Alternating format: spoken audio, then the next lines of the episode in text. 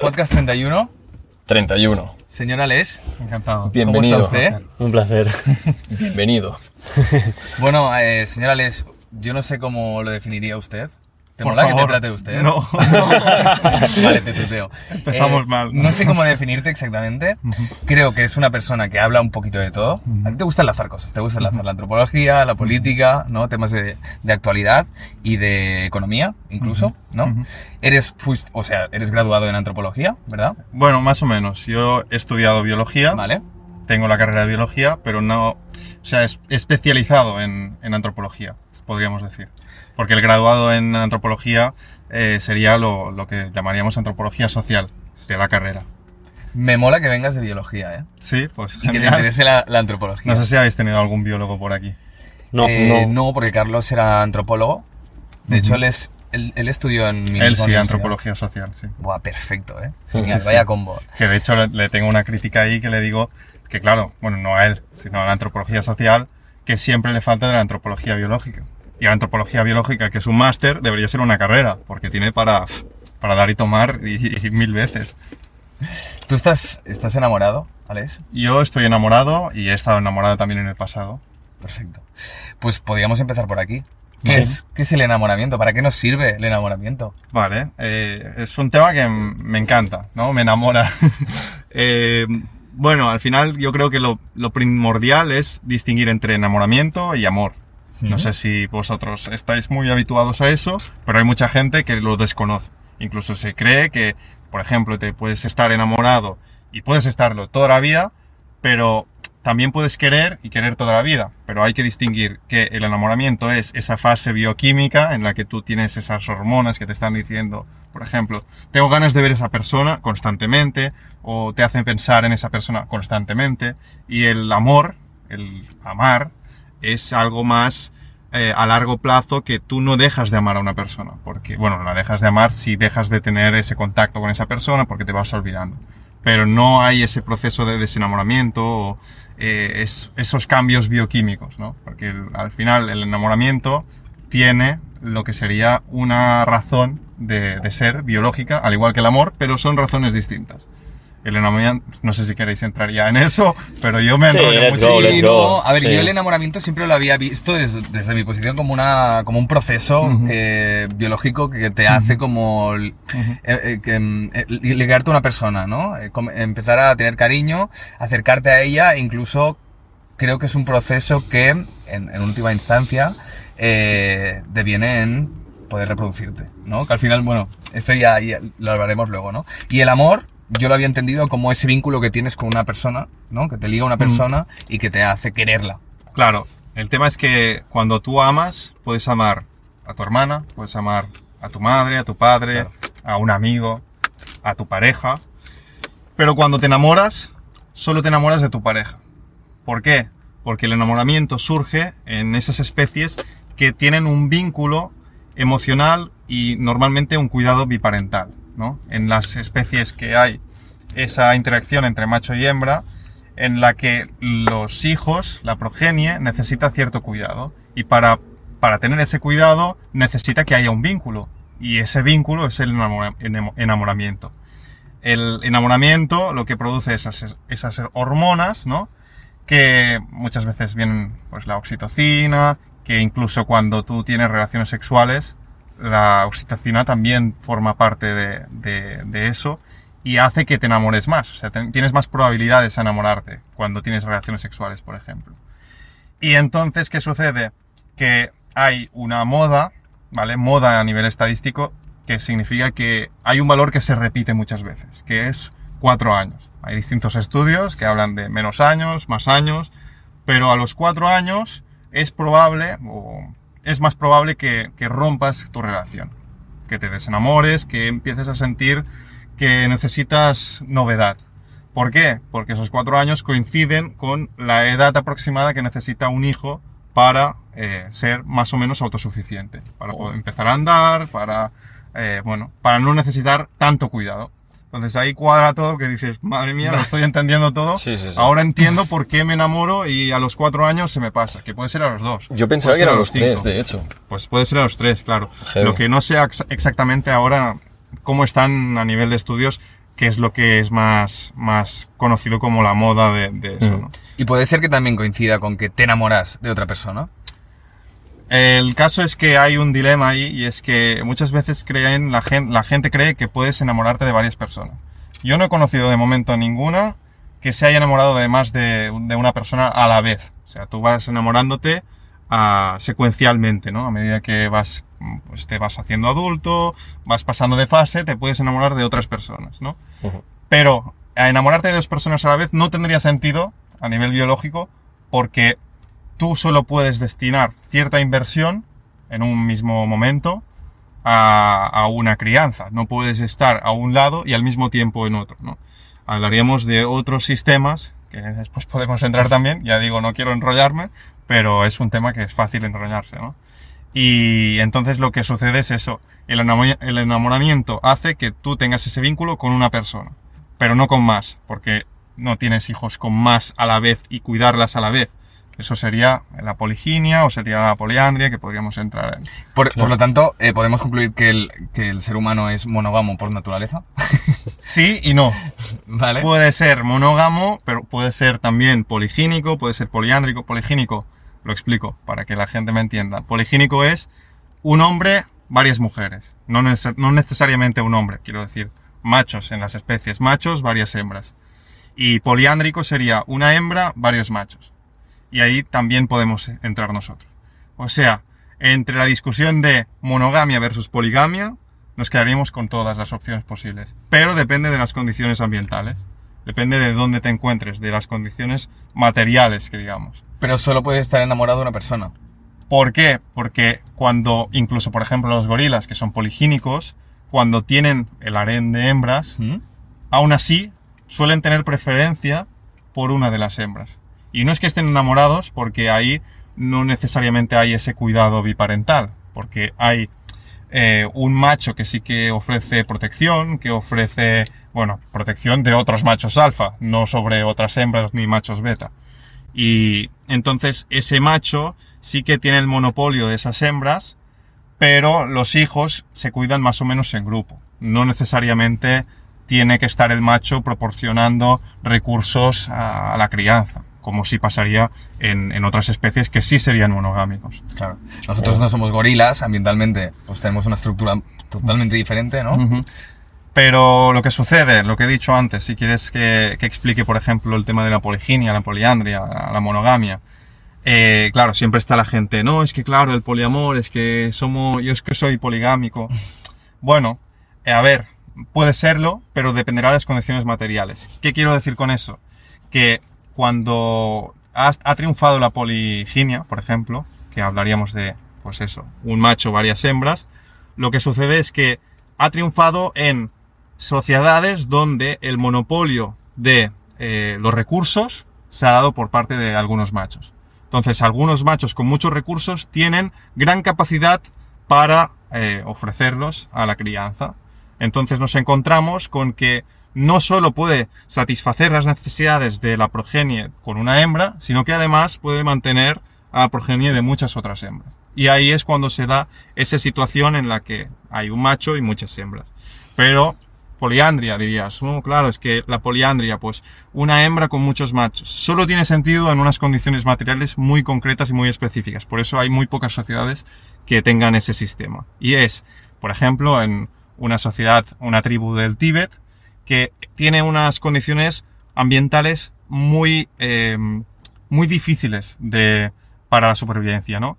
Entonces hay varios machos que colaboran a la crianza de un macho con una hembra. Y por lo tanto es una hembra, varios machos. Y la curiosidad sería, claro, pero entonces, ¿cómo se benefician esos machos de esa crianza? Porque al final no son hijos suyos, no son hijos de todos. Eh, pues el truco está en que la mayoría de veces esos machos suelen ser hermanos del macho que tiene hijos. Y por lo tanto ya mantienen cierta genética que ya les favorece a nivel evolutivo que pase a la descendencia. Que de otra forma no podrían tener su propia descendencia porque las condiciones ambientales no le permitirían eso.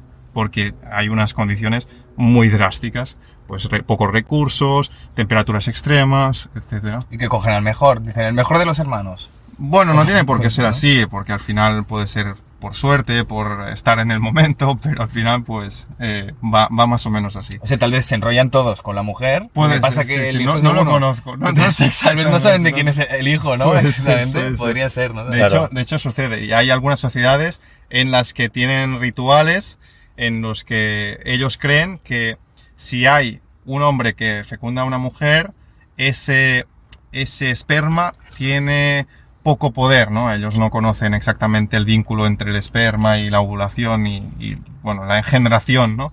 Y entonces creen que cuanto más machos eh, tengan, mm, bueno, se, se tengan esos hijos con esa mujer, o sea, cuantos mach- más machos se reproduzcan con- con esa mujer, más calidad va a ser el hijo. Entonces, ¿qué hace? La mujer, pues, se, se, se lía con muchos machos, con muchos hombres, y, y entonces se mantiene ese vínculo porque nadie sabe de quién es el hijo. Vale. Y allí no Hostia, visto, por ejemplo, ahí no se cataloga a la mujer como tal de promiscua. ¿El qué? No, no, no hay una valoración Ah, negativa vale. de la promiscuidad de la mujer allí. Claro, la promiscuidad. Hay sociedades, y eh, depende del momento histórico, que se ha penalizado más y otros que menos, ¿no? Entonces, en general, en la sociedad occidental hemos tenido una tendencia de penalizarlo más. Pero hay otras sociedades en las que no se tiene tan prejuicio hacia eso. Pero aún así tiene sentido. O sea, quiero decir, tiene sentido que se penalice en ciertas sociedades la promiscuidad y en otras no tanto. Por también las condiciones ambientales. ¿Y por qué tendría sentido que se penalizara la, promiscuidad de la mujer aquí? En- Eh, ¿O por qué, por qué sucede aquí Ujú. en, en Occidente, digamos? al final, eh, volviendo un poco a lo de antes, las sociedades que son poligínicas o que se permite la poliginia, solo hay un, bueno, una- un pequeño porcentaje que realmente tiene esa poliginia. Porque el el resto de machos, al final la proporción no es eh, un macho para cinco hembras. Al final son mm, más o menos 50-50 Mm. y si hay un macho que tiene cinco hembras, habrá cuatro machos que se quedarán sin hembra. Entonces la mayoría de sociedades, incluso las que tienen poliginia, eh, se mantiene la monogamia. Y la monogamia es beneficiosa porque es más igualitaria, porque al final es un macho una hembra y más o menos invierten lo mismo, equitativo, podríamos decir, ¿no? Y en el caso que, que me decías, ¿no? De por qué se puede, por qué se ha penalizado más en Occidente, por ejemplo. Pues porque las condiciones ambientales han sido más o menos de eh, revoluciones tecnológicas, eh, desde la revolución agrícola y más o menos ha habido un avance tecnológico más rápido que en otras sociedades que nos ha permitido tener un, una- un bienestar, un- una satisfacción de, de ciertas necesidades ¿Mm? y por lo tanto lo que se priorizaba durante mucho tiempo era el vínculo de la familia y mantener el núcleo fuerte, ¿no? El núcleo fuerte porque cuando tú tienes, por ejemplo, una, un, cortijo, una masía eh, a las afueras y tienes, eh, pues lo, más probable que pase es que tengas la necesidad de tener una pareja para tener hijos, para que esos hijos también puedan trabajar en el campo, etcétera. O sea, son unas condiciones materiales muy concretas que en otra situación no se darían, por ejemplo, ¿no? Porque quizá un núcleo familiar no sobreviviría en otras condiciones, ¿no? Ne- necesitas pues un núcleo más amplio, por ejemplo. Aún así, ya te digo, en la mayoría de sociedades del mundo se basan en un núcleo familiar fuerte, en una familia monogámica y bueno, al final es así porque es lo que ha triunfado. Al final la evolución hace de filtro un poco. Claro, yo quería preguntarte que igual ya hace bastante rato de esto, pero mm, ¿tú crees que, em, es decir, la monogamia, esta lucha que hay ahora entre si, si eres monógamo o no, o qué hacemos, porque esto implica que no, que somos más, más, estamos más liber- liberalizados, etcétera. Eh, claro, nosotros somos una especie animal, no, pero no somos iguales, pensamos distinto. Esto, eh, ¿Cuáles son los factores que intervienen en este caso? ¿Por qué pensamos distinto? ¿Por qué diferentes ideas? ¿Qué es lo que nos hace...? Distinto entre nosotros, entre otras Sí, personas. decir. Es decir, Vale, que Sí. haya gente que se sienta Sí. que es poligámica, otros que sientan que claro, igual es una pregunta Vale. estúpida, pero No, no, deben es- haber muchísimos es- factores que intervienen ahí, ¿no? Porque seguramente si yo he tenido una vida distinta, pen- ten- podría volverme... O sea, yo soy bastante... Prefiero la monogamia, Ujú. la prefiero, pero, pero tal vez si hubiera vivido en otras condiciones, pues preferiría pues ser mucho más libre, ¿no? Pero este debate ha surgido hace poco. O sea, hasta ahora nuestros abuelos pues son monógamos cerrados, de hecho. Tendrá un sentido católico, o sea, ten- tendrá un sentido que ha reforzado la religión católica, ¿no? Claro. Pero igual, ¿por qué nos encontramos en este momento de que hay gente que ahora pues dice, no, no, la poligamia existe y es muy, favor- es muy favorable? relativamente nuevo. Tal como lo entendemos ahora, del poliamor y todo eso, sí que es nuevo. Y sobre todo nace en las grandes urbes. Es ver- o sea, la realidad es que las ciudades eh, crean mundos un poco artificiales, ¿no? Y la gente aquí no vive de la misma forma que viviría en, en un pueblo o, o en un mundo rural, por ejemplo. Y cuando lo más probable es que si eres una mujer que vives en la ciudad, sobre todo en Barcelona, ¿Mm? es que en algún momento te surjan estas ideas del poliamor, de la liberación sexual, etc. Pero en cambio, si tú vives en el mundo rural, en, en donde hay pocos habitantes, aunque tú sepas que exista el poliamor y todo eso, probablemente no tengas tantas amigas que sean poliamorosas, ni bisexuales, ni todo eso. ¿Por qué? Eh, es algo muy curioso y lo podemos, y muy polémico también, y es que, por ejemplo, si, si nos fijamos, por ejemplo, en los macacos, los macacos, cuando hay una densidad de población muy alta, lo que hacen es acicalarse para bajarse el estrés. Acicalarse, pues se quitan los piojos o eh, se tocan un poco, ¿vale? Incluso si sube la densidad de población, eh, las relaciones sexuales bajan, heterosexuales. Y suben las relaciones homosexuales. O sea, empiezan a tener más roces, se siguen acicalando. ¿Por qué? Porque al subir la densidad de población, la mayoría de especies tienen una forma de autorregularse. Em, entonces, al subir las relaciones homosexuales, lo que hace es bajar el estrés, pero en cambio no sube la, la fec- la fecundidad, no sube la cantidad de hijos que se tienen. Y eso hace que la población de algún modo sobreviva, porque si no colapsaría, porque habría una densidad de población tan alta que no se, o se acabarían los recursos o subiría tanto el estrés que no podrían sobrevivir. Pues también pasa en ratones, por ejemplo, han hecho algún experimento con ratones en el que le han puesto el máximo de recursos posible a nivel de ilimitados. A agua ilimitada, comida ilimitada, y lo único que han limitado es el espacio. Lo que sucede es que eh, se van reproduciendo, se van reproduciendo, y cuando llegan a una densidad de población muy alta, las hembras se masculinizan y los machos se feminizan. Se feminizan. Hmm. Entonces, eh, la conducta en las hembras es un poco más agresiva y en los machos es más pasiva. Además, las, eh, las relaciones homosexuales también aumentan. Y todo eso que hace que, bueno, no tengan tantas relaciones heterosexuales, no tengan tantos hijos y la población se estabilice un poco. Que además puede seguir aumentando, ¿no? Porque si tienen recursos ilimitados, Claro. puede seguir aumentando. Pero es una- un mecanismo que tienen las especies para regularse. ¿Y en China entonces e yo, yo propongo, yo propongo, es probable Vale. que en humanos tengamos esas, Vale. esas herramientas, ¿no? Y que inconscientemente sea más propenso una persona que vive en la ciudad a despertarse a cierta curiosidad, ¿no? A despertársele, pues, esa necesidad de, primero, que no, no necesitas tanto el vínculo mm, que decíamos antes, ¿no? El enamoramiento, el vínculo biparental, porque si tú tuvieras hijos en esas condiciones, que al final es un proceso inconsciente, no es algo que digas, yo, yo no quiero tener hijos porque tal. Eh, lo que pasaría es que en una ciudad estás rodeado de gente, tienes las necesidades básicas cubiertas y en una casa rural, pues estás tú y tu perro. Y los servicios sociales en una, en una ciudad sería más fácil que te ayudaran en, en caso de... Sí, pero no es tanto algo tan consciente. O sea, los servicios sociales, pues lo conoces, ¿sabes? Es algo que tú detectas que hay más gente. Tú vas por la calle y hay gente. Tú vas a no sé dónde y hay gente. Tú vas por el bosque tú solo y no hay gente. Vas al pueblo y hay una persona. Es algo que es inconsciente y que tú empiezas a pensar de forma distinta. Por eso muchas mujeres que viven en ciudades sobre todo no quieren tener hijos también. Y yo creo que es algo que puede ser un proceso inconsciente de esas condiciones ambientales distintas.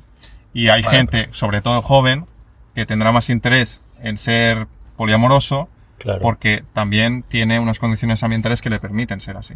Y hay muchos hombres que quieren ser poligínicos, tener muchas relaciones con muchas mujeres, porque, bueno, se lo pueden permitir, porque pueden, porque saben que si ligan con una chica, en la misma discoteca pueden ligar con otra, o con Tinder, porque tienen esa capacidad de poder hacerlo. Entonces, como saben que pueden, pues ellos sienten eso, que pueden tener eso. Aún así existirían los celos.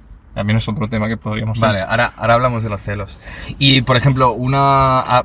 ¿Esto tendría relación con, por ejemplo, que haya más divorcios ahora? O, por ejemplo, que parejas que llevan 10 años juntas tengan un sentimiento, una de las dos partes, de querer probar, de querer abrir la relación, de querer Claro, experimentar. al final la liberación sexual hay cosas buenas y también hay una parte oscura, ¿no? Que sería que se pierde, eh, se pierde esa tolerancia, esa, eh, bueno, en cierto modo la gente ya no tiene tanta necesidad de mantener un vínculo a largo plazo porque ya no hay esos mecanismos sociales que teníamos que reprimían eso. Mm. O sea, se reprimía la promiscuidad y, claro, hay la parte negativa que es la que todos conocemos, que, claro, había matrimonios que están toda la vida juntos, pero toda la vida mal.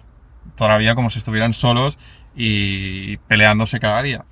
Pero también hay la parte negativa que es que hay gente que quizá con un poco de capacidad resolutiva habrían podido solucionar los problemas y habrían, habrían estado bien y, y genial toda la vida, pero como ahora sabemos que cogemos el móvil y tenemos muchísimas otras opciones, pues, o sea, que no me hace caso, que, que no quiere cambiar, pues hasta luego.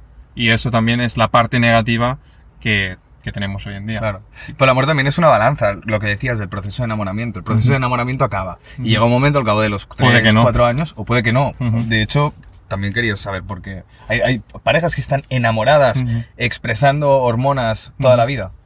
Sí, a ver, siempre tiende, ten- tiene la tendencia a bajar. Pero al final las hormonas cuando eres juvenil pues están a tope de power, ¿no? Claro. Tienes fases. Entonces, hay un libro buenísimo que es de Luigine Brizan- Brizandine que se llama Cerebro Femenino y otro buenísimo también, pero que aún no lo he leído, pero sé que es bueno porque ya ha empezado el de- el del femenino y es brutal, que es el del cerebro masculino. Hay la parte y la contraparte, ¿no?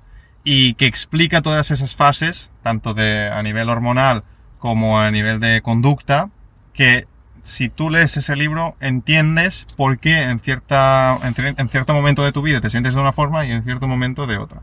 Y además lo explica que yo nunca pensaba que me reiría leyendo bioquímica. Y mira que no es nada complicado, no es una bioquímica de, de la carrera, es una Claro. bioquímica simple. Te hablan de la testosterona, de la oxitocina, cosas así. Y, al final hay muchas mujeres que han leído este libro y dicen, hostia, pensaba que era un bicho raro y he leído este libro y pues ahora entiendo por qué en la menopausia me sentía así, por qué cuando estaba embarazada me sentía así, por qué cuando tenía 16 años me sentía así. Y todo tiene su sentido y todas esas hormonas son esas herramientas que le dan sentido a nuestra especie y que ayudan a que sobreviva. ¿Y tú qué le dirías a una persona que lleva 10 años con su pareja y está en un proceso de, de que no se siente enamorada, de que entras en una rutina, pero tienes mucho amor? Porque Hemos diferenciado enamoramiento de amor. Tienes mucho amor por esa persona, pero no estás enamorada y de hecho estás empezando a entrar como en procesos de enamoramiento con otras con personas. otras personas. Sí. Claro, yo soy más de prevenir que de curar. Entonces, yo antes ya habría tenido una forma de relacionarme con la gente más, eh, por ejemplo, yo sé que si yo mm, estoy en la ciudad, tengo más probabilidades de enamorarme de otras personas. Yo sé que si salgo a la discoteca, tengo más prob- probabilidades de enamorarme de otras personas. Y aquí entra también las relaciones abiertas y todo eso. Yo sé que si tengo relaciones sexuales con otras personas, tengo más probabilidades de enamorarme de otras personas. Entonces, si tú quieres a una persona y quieres mantener un vínculo monogámico, exclusivo, que también hay ese tema que es el de la, la fidelidad. Fidelidad, celos, ya vamos rellenando la lista, ¿no? Em, si tú quieres ese vínculo monogámico a largo plazo, lo mejor que puedes hacer es mantener un estilo de vida de mm, más centrarte en, la relación, en ti mismo, en, en actividades que ya no te mantienen en esa fase de, de fi- filtreo, ¿no? De- de ligar. Cuando no estás en, es- en esa, bueno, en esa forma de vida, no estás tan pendiente de enamorarte de otras personas. Pero claro, si tú te enamoras de una persona y estás queriendo la otra, es complicado. Porque probablemente tus instintos, al enamorarte, es muy difícil reprimirlos. Porque tu curiosidad va a hacer que tengas esas ganas de, de seguir conociendo a esa persona. Las vas a luchar contra el, est- el instinto del amor y el instinto del enamoramiento van a estar en conflicto. Pues ¿Qué haces? vamos a ver lo que Depende, ¿no? Depende, depende de, de- claro, de lo que pese más, de las circunstancias, dependerá de Es un conflicto. Yo, yo muy tengo, yo tengo una pregunta que siempre, siempre he dudado con eso. Siempre es- ha sido una cuestión que me ha circulado por la cabeza. Estás llorando. Mucho. es que lo has dicho No, es que- como- ¿eh? no, no, pero es que hace, hace calor, tío. Em, El calor no hace llorar, ¿eh? No, no. Ya estoy de caña, Ferry, tío. O sea, me estaba tocando la cara por el calor, cabrón, tío. No, o sea, es, es una duda que siempre he tenido en, en- en mi mente dando vueltas. Relaciones de, por ejemplo, eh, te, te digo un tiempo en plan cinco años, ¿vale?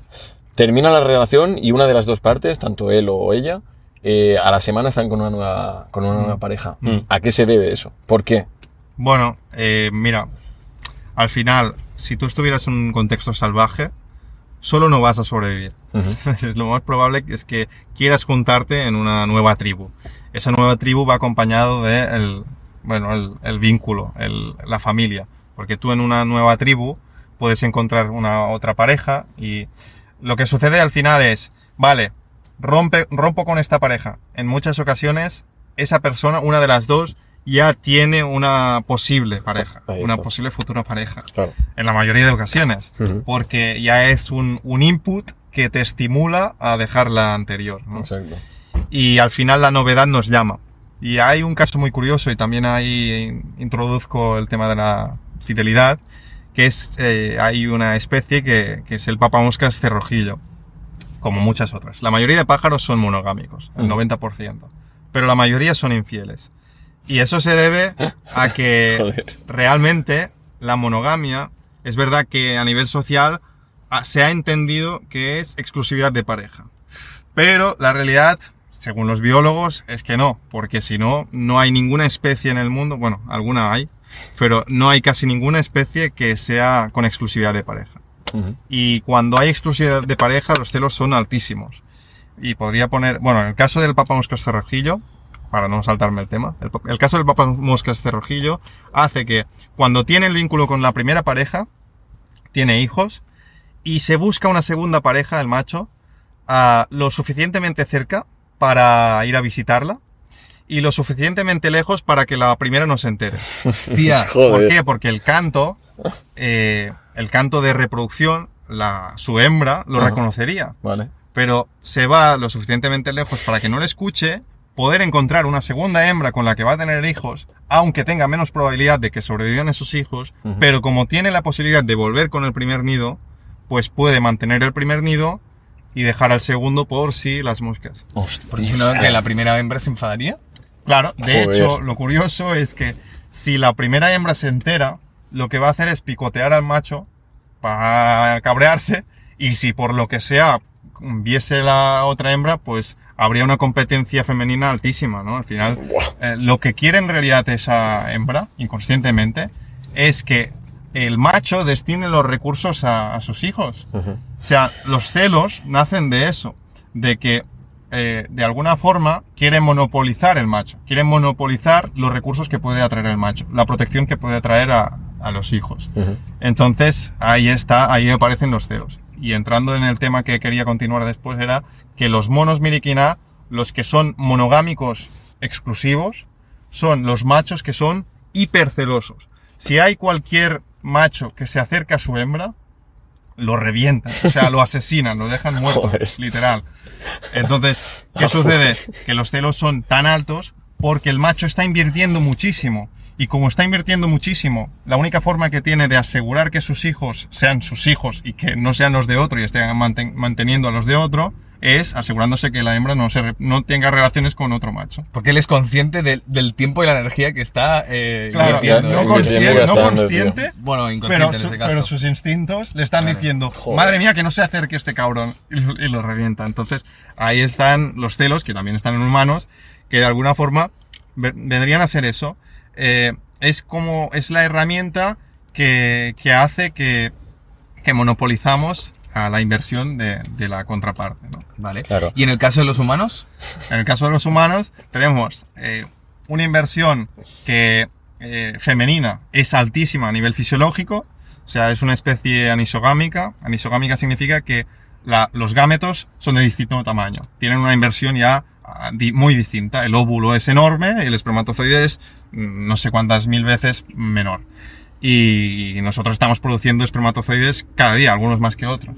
Pero Claro. los óvulos eh, están contados. Entonces, eso ya hace que ella sea más, ex- más exigente. La inversión fisiológica del embarazo es también brutal. O sea, los cambios eh, fisiológicos son muy grandes. Cuando te embarazas, bueno, solo hay que verlo. Eh, cambia la estructura ósea, cambia, bueno, las hormonas es un festival. Eh, bueno, cualquiera que se haya embarazado, yo no. cualquiera que, que haya tenido un embarazo lo, lo sabrá. Y entonces, ¿qué sucede? Que ella está invirtiendo mucho ya, solo para empezar, solo con los óvulos ya invierte más, embarazo invierte más, lactancia invierte más. Sin tener relación sexual y, y sin tener ningún tipo de relación con un macho, y ya está invirtiendo, ¿no? Claro, al principio ya está invirtiendo, Claro, claro. solo ni, ni, sin ni, está- ni, sin- ni siendo fecundada ya está invirtiendo más. Pues imagínate cuando está fecundada, cuando está engendrando a un hijo, toda esa inversión, de alguna forma, si realmente somos monogámicos, que ya digo, somos de todo, eh, que eso también es una discusión que algunos han defendido la poligamia, otros la monogamia, pero al final yo lo que digo por qué tenemos que renunciar a una cosa y la otra si han funcionado ambas estrategias. Bueno, no ambas. Todas las estrategias nos han funcionado en según qué contexto, ¿no? Al final, la inversión que decía, invierte la mujer mucho, a priori. Entonces, si somos monogámicos, o en la mayoría de ocasiones, el macho compensa en cierto, en, cierto modo la inversión de la hembra. ¿Y cómo lo hace? Pues en la ma- mayoría de ocasiones con recursos. ¿Qué pensaríamos? ¿Qué estás diciendo? Ahora vivimos en un mundo en el que las mujeres trabajan. Pues evidentemente, eso estamos hablando de una situación salvaje y los instintos se han generado, nuestros instintos están basados en una genética que tiene centenares de miles de años, si no millones, porque no vienen solo de cuando éramos homínidos, sino de mucho antes. Entonces, toda esa genética que llevamos detrás, con esa mochila, la llevamos hoy en día y pues no podemos cambiarla de un día para otro. Si, el, si Homo sapiens fuese, la vida de Homo sapiens fuese una hora, los últimos cinco minutos serían desde la revolución agrícola de, neolítica a ahora. Son también miles de años. Son miles de años, Claro. pero claro, eh, la genética en qué se basa? En gran medida en toda nuestra historia. Entonces, por eso los instintos se basan, y sobre todo los instintos tan primordiales que se basan en, en lo más eh, profundo de, nuestro, de nuestra genética, pues aún con más razón. Al final, todo el tema de la reproducción, enamoramiento, amor, eh, todo esto es lo más, en lo más profundo. Y la conducta también se basa en eso. Claro. Por lo tanto, hombre y mujer, eh, son, en- en- los seres humanos son celosos por igual, porque los dos invierten recursos en su... podríamos, po- no sé exactamente qué nivel de celos hay, no sé tampoco qué estudios hay, pero eh, los celos, mm, aunque son de la misma forma, no han existido eh, por el mismo no han llegado a, a existir por el mismo camino, porque de alguna, de alguna manera el hombre puede ser celoso, pero realmente sus celos se basan mucho en que la hembra, la mujer, no tenga relaciones sexuales con otro hombre. Pero muchas veces en las mujeres los celos son porque no sienta atracción, no sienta alguna emoción con otra mujer. ¿Amor o enamoramiento? Bueno, vendría a ser que eh, la diferencia es la inversión, ¿no? Como el hombre eh, lo que invierte inconscientemente, como digo, y en términos generales, lo que se prioriza es su inversión a nivel de recursos, a nivel de estatus, es lo que se valora en realidad. Eh, en la mujer no es lo que se valora. En la mujer se suele valorar otros aspectos, que también podemos entrar en eso. Y es que se suele valorar el atractivo físico por los hombres. Si tú le preguntas a un hombre, ¿cómo valoras a esta mujer? Mira, tiene un Ferrari, tiene no sé qué. La misma mujer la va a valorar igual aunque tenga un Ferrari o tenga un, un Opel. Y en cambio, si lo haces a la inversa y le preguntas a una mujer, cualquiera, puede ser que haya excepciones, como siempre hay excepciones. Pero si tú cogieras a 100 mujeres y hicieses la misma pregunta, las mujeres lo que te dirían es que ven más atractivo al hombre que tiene el Ferrari que al que tiene el Opel. Aunque fuera el mismo hombre. Pero entonces ellas, mm, si respondieran ese test sin saber que era el mismo hombre, inconscientemente responderían eso. Claro. Yo quería sacar un tema relacionado con lo que estás hablando, que tiene que ver con el, bueno, el estatus, la diferencia, pues el poder adquisitivo, estas cosas. Salió... ¿Tienes calor? Un poco. Salió una... Bueno, espera. ¿Estás? Si no. Ah, vale. Sí, pero es que molaría abrir ¿eh? un poco. Ya. Ah, pero está, está Di, di, abajo, di, está perdón. No, no, no, pero puedes bajar la ventana Ya, o... ya está bajada. ¿Sí? Buah, es que, es que, bueno, ya hablaremos de esto. Un segundo. Porque es que ya llega el verano y... Vale. Bueno, a ver si entra un poco de aire. Sí. Salió una noticia el otro día... Abre un poco. A ver. No, no, no. Si quieres para ventilarte un rato, Va, sí. venga. Salió el otro día una noticia de que Al, Al Pacino, el actor Al Pacino, con 82 está con, con una nueva chica que se llama Nur Al-Falah. Tiene 29. Esta misma chica, que tiene 29, estuvo con Mick Jagger, el cantante de los Rolling Stones, cuando ella tenía 22 y Mick Jagger 74. Fua. Claro, yo con 30, cuando conozco a una chica de 19, 20, digo, uy, uy, uy, es muy joven para mí, ¿sabes? Igual. Pero claro, luego veo estos casos, como el de Mick Jagger, y digo, hostia, pues que él tiene 74 y ella 22. Ujú. Y pienso, ¿es natural esto? O sea, eh, es bastante, a ver, es bastante natural, yo creo. Ujú. Por estadística, normalmente a las chicas les gustan los hombres un poco mayores.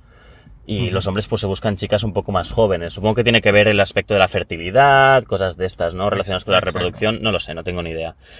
Eh, yo quería preguntarte, claro, hasta, hasta qué punto estas diferencias de edad son habituales o si se deben porque el hombre mayor, en este caso viejo prácticamente, es por su estatus adquisitivo, todo Claro, esto. Tú mismo lo has dicho. Sí. También hay el fenómeno Leonardo DiCaprio, ¿no? Claro, Que a más de 25, pues eh, ya no quiere estar con esa chica, ¿no? claro, Eh, ¿Qué sucede? Que la fertilidad una mujer acaba antes que la de un hombre. Un hombre puede ser fértil casi toda su vida. claro. En cambio, una mujer, pues, llega a una edad en la que ya no es igual de fértil. De hecho, de hecho cuanto mayor es, menos fértil es. Eso no pasa con los chimpancés. En los chimpancés lo que sucede es que las hembras son fértiles independientemente de su edad. Vale, ¿Qué sucede? Que la mayoría de machos prefieren hembras mucho mayores. O sea, se pueden estar apareando con una que sería, por ejemplo, lo equivalente a una mujer de 60 años. O sea, un chico de 20 años con una de 60. Eso en humanos es muy poco común. En cambio, si fuera al revés, ¿no? Lo que decías, ¿no? Una chica de 20 con uno de 60. Claro, depende mucho del estatus. ¿Por qué? Porque eh, el hombre, primero, cuan- cuando llega a su máximo potencial, por decirlo de algún modo, es a los 30 años. Y eso es porque eh, su físico no es tan importante a nivel de... Es igual de importante que lo que valora un hombre. O sea, un hombre dice, pues a mí me importa mucho el, el atractivo físico, porque es lo primero que veo, no sé qué. Una mujer puede decir lo mismo. Pero además de eso, valora otros aspectos. Y uno de esos aspectos es el estatus social. El Claro. estatus es en gran medida obtenido por mayores recursos, pero también mayor sociabilidad, mayor capacidad de ascender. Eso se puede conseguir con, por ejemplo, la testosterona nos, impu- nos impulsa a eso, a ser competitivos, a querer ascender. Y todo eso son aspectos que se valoran por lo que hemos dicho, ¿no? De la inversión. Continuando con lo de la inversión parental. La mujer invierte mucho fisiológicamente. El hombre que tiene para aportar, si realmente somos monogámicos, si realmente hay una sociedad igualitaria, lo que tiene para aportar son los recursos. Esos recursos tendrá más recursos si tiene mayor estatus o más capacidad de obtención de recursos. Y mayor estatus es lo que valoran las hembras porque es lo que les da, eh, bueno, más mm, posibilidades de que sus progenie triunfen. Claro. Eso es un proceso inconsciente. Entonces, ¿qué pasa con el fenómeno hombres de 60 años, mujeres de 20 o 70, da igual, y de 18, da igual? Pues que el hombre ha podido tener muchas relaciones con otras mujeres de 20, por lo tanto, si tiene un gran estatus, habrá podido tener críos, porque no tiene por qué tenerlos, porque, etcétera, etcétera, pero el proceso inconsciente ¿cuál es? Ha podido tener progenie con la primera, con la segunda, con la tercera, con la cuarta. A nivel evolutivo, imagínate sus genes, están por todos lados. Claro. De hecho, hay dinastías que tenían centenares de hijos porque podían aparearse con muchas hembras porque tenían un monopolio de los recursos brutal. Y las hembras, ¿qué les interesa? ¿Por qué hay mujeres que prefieren estar con uno de 70 que con uno de 20 o de 30, aunque ellas tengan 18? Porque al final el que les asegura mayor probabilidad de que, no solo de que sus hijos sobrevivan a nivel inconsciente, es que tengo que repetirlo porque veces ya, ya. se me tacha de, de cosas que no tienen nada que ver con la realidad que es esta. Sí. Eh, porque el, la, la... Me he perdido ahora, no sé qué estaba diciendo. A todo esto, espera. No, o sea, no, porque muchas mujeres prefieren estar con, con un hombre de, de 70 en Vale. vez que uno de 20. Eh, lo que decía, eh, el caso de- de- del hombre, ¿no? Que, eh, ah, sí, vale, ya me acuerdo. Eh, ¿Por qué la mujer de 20, la mujer de 18 prefiere estar con uno de 60 que con un chico de 20, por ejemplo, o de 16, da igual?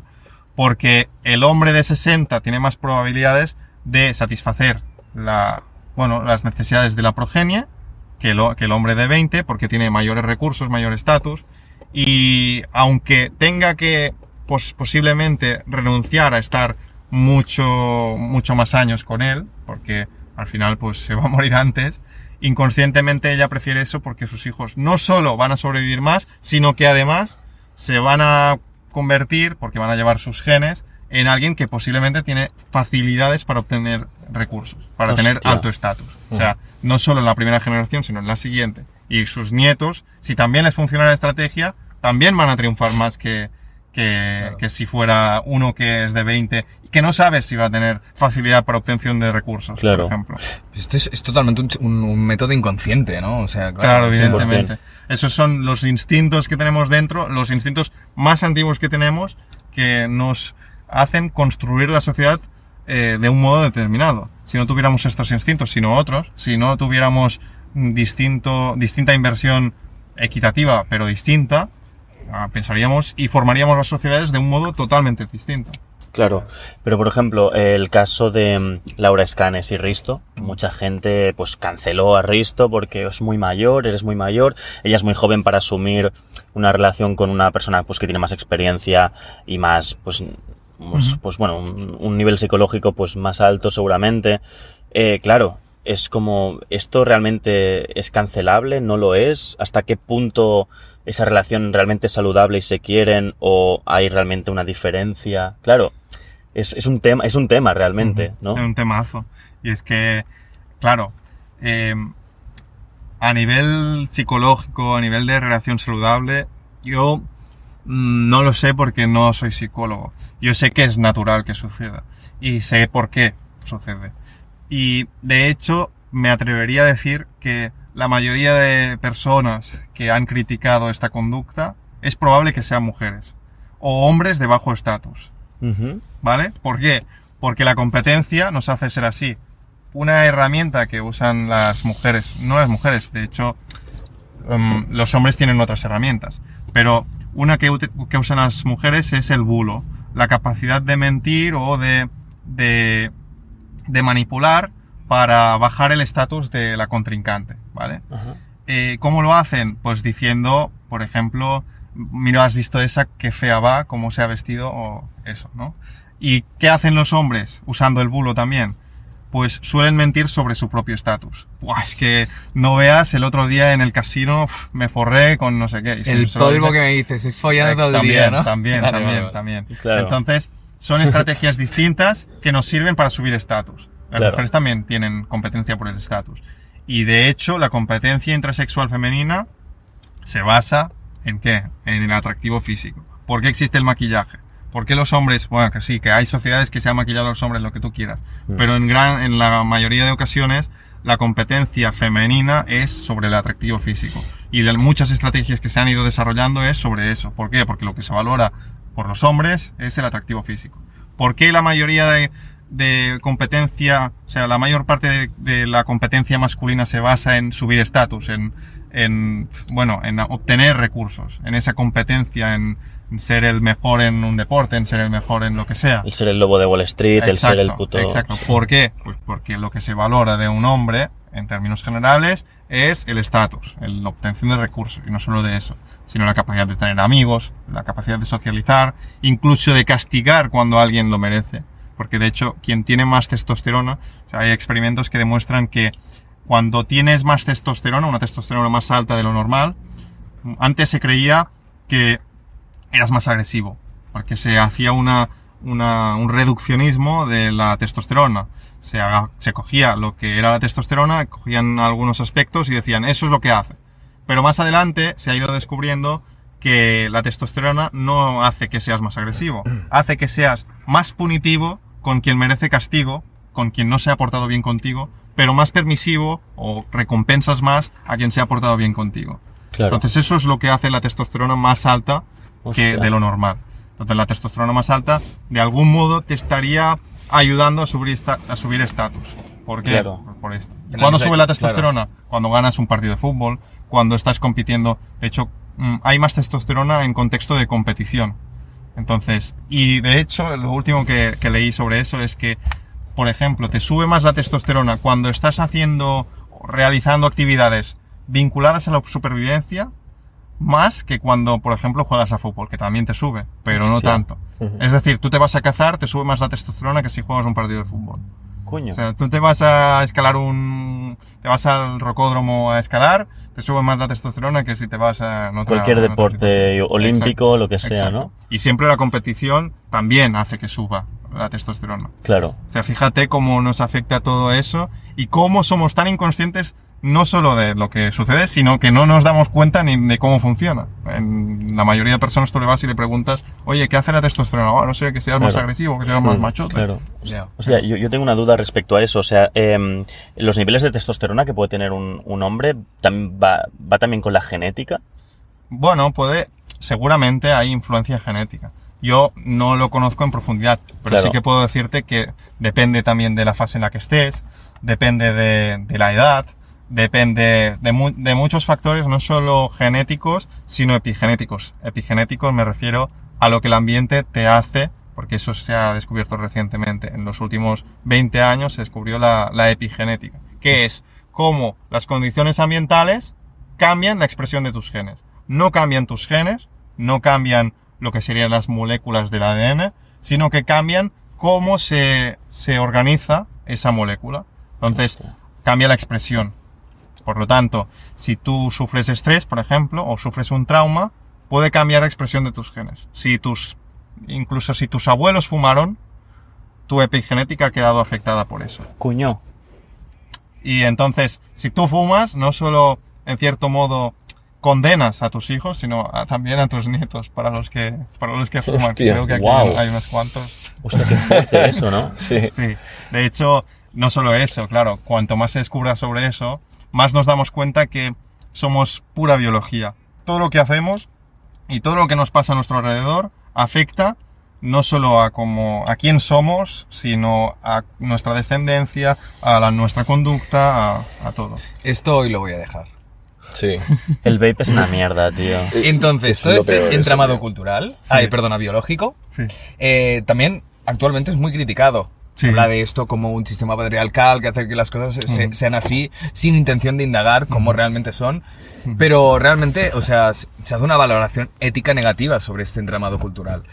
Yo como hombre tampoco he elegido que esto sea así y tampoco es que me beneficie que el sistema de competencia entre hombres sea de esta forma y el de mujeres o que se valore más el estatus o el dinero. Porque Claro. imagínate que eres un hombre muy guapo, ¿vale? Que biológicamente, pues por lotería, has, has salido muy guapo, pero que no tienes inteligencia social para tener amigos. Seguramente seas muy penalizado en Claro, ese sentido, ¿no? claro. De hecho, incluso si tienes actitudes mm, deleznables, serías el típico que, por ejemplo, eh, hace comentarios negativos, eh, probablemente vaya un poco relacionado a un bajo estatus. Es decir, una mujer no suele querer estar con un hombre que hace comentarios despectivos no solo a otros hombres, sino a otras mujeres.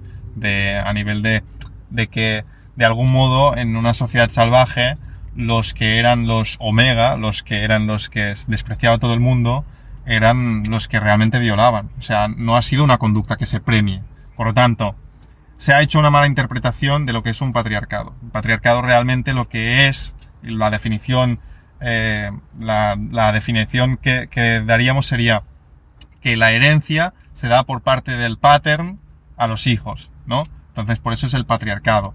Y sí que es verdad que en un patriarcado la mujer pasa a un segundo plano a nivel de herencia, pero no se basa en una, eh, en una superioridad a nivel moral. No sé si me explico. Me refiero, la, la moral, que es lo de todos, los conceptos que tenemos de lo que es bueno y lo que es malo a nivel intersubjetivo, que sería algo general, que todos más o menos entendemos eso, sería, sería penalizado siempre la violación. De hecho, en los patriarcados se penaliza mucho más la violación. En las sociedades donde trafican con mujeres, es decir, que le dicen a uno, eh, mira, yo te cambio mis mujeres por un camello, Sí. eh, lo que se penaliza más es en la violación. ¿Por qué? Porque si tú tienes tus hembras, no te interesa que venga otro macho y las viole. Claro, ¿qué pasa?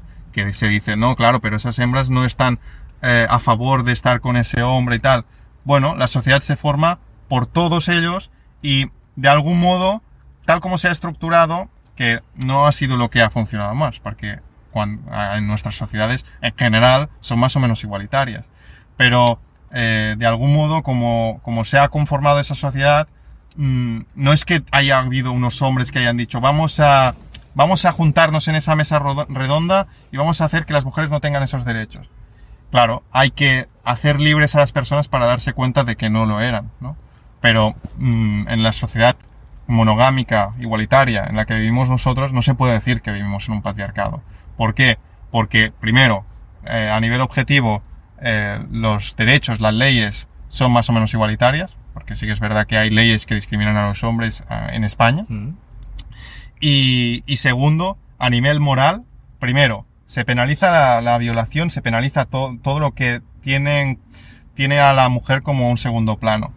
Mm, como dicen eso de la cultura de la viola- violación y todo eso, ¿no? Entonces, mm, yo no estoy a favor de decir que vivimos en un patriarcado por esos motivos, porque además se ha distorsionado la, la definición real. Y, y después que entender que tenemos roles distintos o que los cerebros tienen ciertas, porque al final el 99% es igual un cerebro masculino de un cerebro femenino. No podría decir eso, un cerebro masculino de un cerebro femenino. Pero hay ciertas cosas que cambian mucho cómo uno piensa y el otro. Y la otra persona piensa, ¿no? Si eres hombre y si eres mujer. Y eso es las hormonas. Todo el aspecto hormonal hace que, aunque las mujeres o los hombres puedan hacer exactamente lo mismo que hace el hombre o la mujer, hay algunas mm, condiciones que harán que muchos más hombres tengan más interés por unas cosas y muchas más mujeres tengan más interés por otras. Y también que se les dé mucho más bien unas cosas, mucho peor a otras cosas a las mujeres, por ejemplo. O, o mejor a las mujeres y peor a los hombres. Entonces, que haya roles distintos no significa que uno sea superior a la otra. Eh, eso es una interpretación sesgada de la realidad. ¿Por qué? Porque no sé por qué mm, se ha valorado más el aspecto mm, masculino que el aspecto femenino. No sé, no te sabría decir exactamente por qué, pero a nivel político también, también ha interesado que, que pase eso, porque estamos totalmente divididos. Entonces. Y ante, hace 100 años, por ejemplo, que, que sí que las mujeres no tenían los mismos derechos que los hombres, sí que estamos en un sistema, no por definición patriarcal. desde, el desde mi, desde mi punto de vista, eh, en todo caso sería sexista. Que tampoco sé exactamente hasta qué punto, porque los roles, de algún modo, van cambiando a medida que la sociedad va, mm, va cambiando. Por ejemplo, hay las revoluciones tecnológicas que hacen revoluciones sociales y las condiciones ambientales cambian. Entonces, las condiciones ambientales de hace 100 años eran otras muy distintas a las actuales. La mujer no trabajaba, no tenía derecho a, por ejemplo, no podía tener carnet de conducir, ah, no tenía, bueno, carnet de conducir, hace 100 años poco, ¿no? Pero eh, no tenía los mismos derechos que, que el hombre, ¿no? Y de hecho estaba bien visto, no solo por los hombres, sino por las propias mujeres. O sea, las propias mujeres creían que ellas debían tener ese rol y el hombre el otro rol. Entonces, no solo eran los hombres que decían, vamos a que las mujeres hagan lo que ellas quieren, nosotros podemos hacer todo lo que nos da la gana y todo. No, significa que había dos roles distintos. Hombres hacían eso, mujeres hacían otra cosa. Con, mm, con eh, aspectos positivos y aspectos negativos. Porque al igual que tienes cierta libertad, tienes cierta responsabilidad. Y depende del- de lo que digo, condiciones ambientales. Claro, co- con la moral de ahora lo valoramos como sexista, evidentemente. Claro, si ¿no? nosotros O sea, vamos atrás, Claro. dices, esto está mal. Bueno, claro que está mal, ahora no, no haremos esto. Pero si tú estuvieras viviendo en esa época, probablemente los que ahora dicen que, era, que estaba mal, probablemente estarían perpetuando lo que estaban haciendo en ese momento. ¿Y en qué momento hay un cambio de, de mindset? Los no? cambios tecnológicos. Los cambios, vale. Al final, los cambios tecnológicos que hacen provocan la revolución industrial, las máquinas facilitan el trabajo mm, que requiere eh, fuerza, que requiere, bueno, cierta resistencia, que eso es una evidencia, que los hombres, en términos generales y por la media, eh, tendrán más capacidad física las mujeres, pero las mujeres, por ejemplo, son más elásticas o tienen capacidades que quizá un hombre no puede tener en términos generales, que por ejemplo, si ponemos a un, laberinto, a un laberinto un hombre y una mujer, o ponemos 10 hombres y 10 mujeres, el hombre tiene más facilidad para encontrar la salida del laberinto. La mujer tiene más facilidad, ya digo, en términos generales, tiene más facilidad para recordar los objetos que se ha encontrado durante el camino. Si pones a una mujer en el laberinto, probablemente tarde más en salir del laberinto. Si pones a un hombre, va a, va a llegar al final, pero probablemente no se acuerde tanto de los objetos que se ha encontrado durante el camino. Por lo tanto, ¿qué, qué, qué podemos concluir de esto? Que somos complementarios, que un hombre y una mujer no solo se acuerdan de dónde estaban los objetos durante el camino, sino que además salen antes. Entonces, ¿por qué tenemos que querer ser iguales cuando lo que nos ha hecho triunfar como especie es ser complementarios, ser equitativos? Cada uno invierte lo que puede y invirtiendo aspectos distintos de nuestra vida y roles distintos, hemos triunfado como, como hemos triunfado, como que estamos en todos lados, desde el norte hasta el sur, en todos lados del planeta Tierra. ¿Qué ha sido? Que somos generalistas, que somos complementarios, etcétera, etcétera. Claro. Con la moral de ahora está súper bien aceptar que todos tenemos los mismos derechos, las mismas oportunidades, Claro. pero también está igual de bien aceptar que biológicamente somos muy parecidos, pero también Tenemos- diferentes. claro, tenemos te- diferencias, claro. Y que somos complementarios y tenemos que ir juntos en una misma dirección y no separarnos como, como se nos pretende Eh, separar exa- un exacto. poco. O sea, lo que ha pasado, lo que podríamos analizar es, eh, ha habido condiciones materiales, porque yo he hecho muchas veces esa reflexión. ¿Cuándo empezó que, que la mujer no tuvo los mismos derechos que el hombre? O sea, la mayoría entendemos que no se reunieron cuatro o cinco hombres y dijeron eso, ¿no? Vamos a hacer esto sin que se enteren nuestras mujeres, vamos a hacer que haya un- una declaración de derechos. Evidentemente no pasó eso. Entonces, pensando, tirando atrás, dices, entonces, ¿qué pasó? Bueno, pues lo que pasó es que hubo una revolución agrícola, una revolución neolítica en la que mm, dejamos de ser nómadas, empezamos a ser sedentarios. Ese sedentarismo vino porque em- aprendimos a hacer agricultura, ¿no? A conrear, a tener, a ser ramaderos, ¿no? A Ujú. tener, eh, pues, vacas, a tener lo que sea. Entonces, em, eso nos permitió ser sedentarios porque también nos obligamos a ser sedentarios porque no puedes conrear y ser nómada a la vez. Y aunque muchas personas creen que se mejoró la vida de esas personas, realmente no la mejoró. Nos hicimos más esclavos de todo, toda esa forma de vida. Y eso no llevó mejores condiciones de vida, no aumentó la esperanza de vida a nivel individual. Porque aunque aumentó a nivel general, mm, la gente de la gente nómada, cazadora, recolectora, vivía también 60 años. Que eso es una cosa que la gente se cree que no, que no era así. Puede ser así, lo que pasa es que había una muerte infantil y prematura, pues enorme. Entonces, lo que sucedía es que bajaba la esperanza de vida. Y al hacer la revolución agrícola, eh, lo que sucedió es que criamos más hijos, porque podíamos alimentar a más hijos, pero también había más enfermedades. Entonces, em- ah, mejoró la esperanza de vida porque también tuvimos más avances tecnológicos que nos eh, ayudaron a, a solucionar pues, en medicina, en muchos aspectos de nuestras vidas. ¿Y qué pasó? Que los roles cambiaron. Cuando éramos cazadores recolectores era más fácil ser igualitario porque la mujer aportaba la recolección, en un 80 o 90% de las mujeres eran recolectoras y el hombre era el que cazaba, el 80-90%. Claro, hubo mujeres cazadoras, claro que las hubo. Hubo hombres recolectores, claro que los hubo. Pero si es un 90%, un 90%, un 80%, un... al final ha habido roles claramente diferenciados.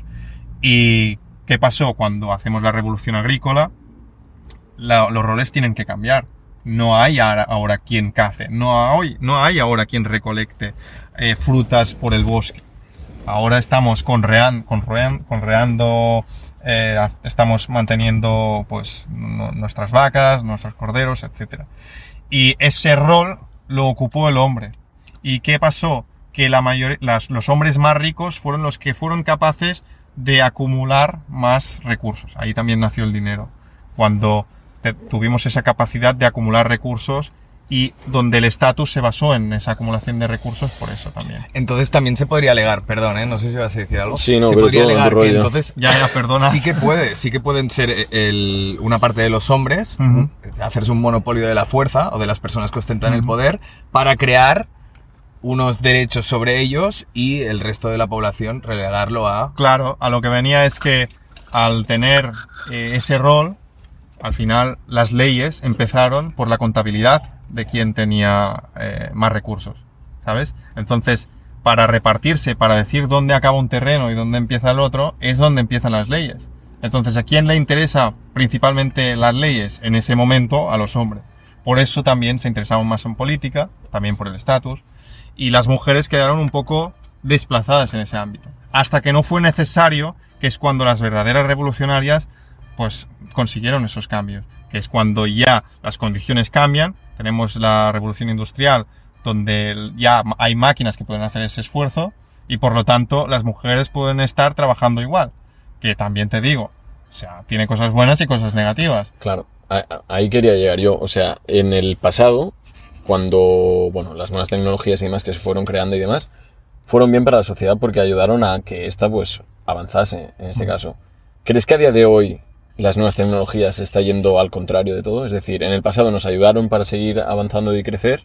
¿Actualmente crees que, personalmente yo pienso que las nuevas tecnologías que están saliendo a día de hoy nos están haciendo ir a peor? Menos libres. Menos incluso, ¿no? libres. Menos Sí, libres y que nos están, bueno, mm, sí, nos están privando de, mucha, de, de muchos temas. O sea, hasta el punto que dependemos de ellas, ¿no? Para Exacto, todo. dependemos de ello y ¿qué pasa? El- el- al final el humano es como que poco a poco desaparece, ¿no? Entonces es como, es negativo en este aspecto. Claro, la verdad es que también el poder que te da tener, por ejemplo, tener toda la información que tiene Instagram, Meta, es realmente, ¿no? El, Sí. el jefe, el propietario. Ujú. Eh, la información que puede tener ahora el jefe de Twitter también, Elon Musk también, que muchos lo, lo valoran muy positivamente, pero tiene toda esa información, es poder.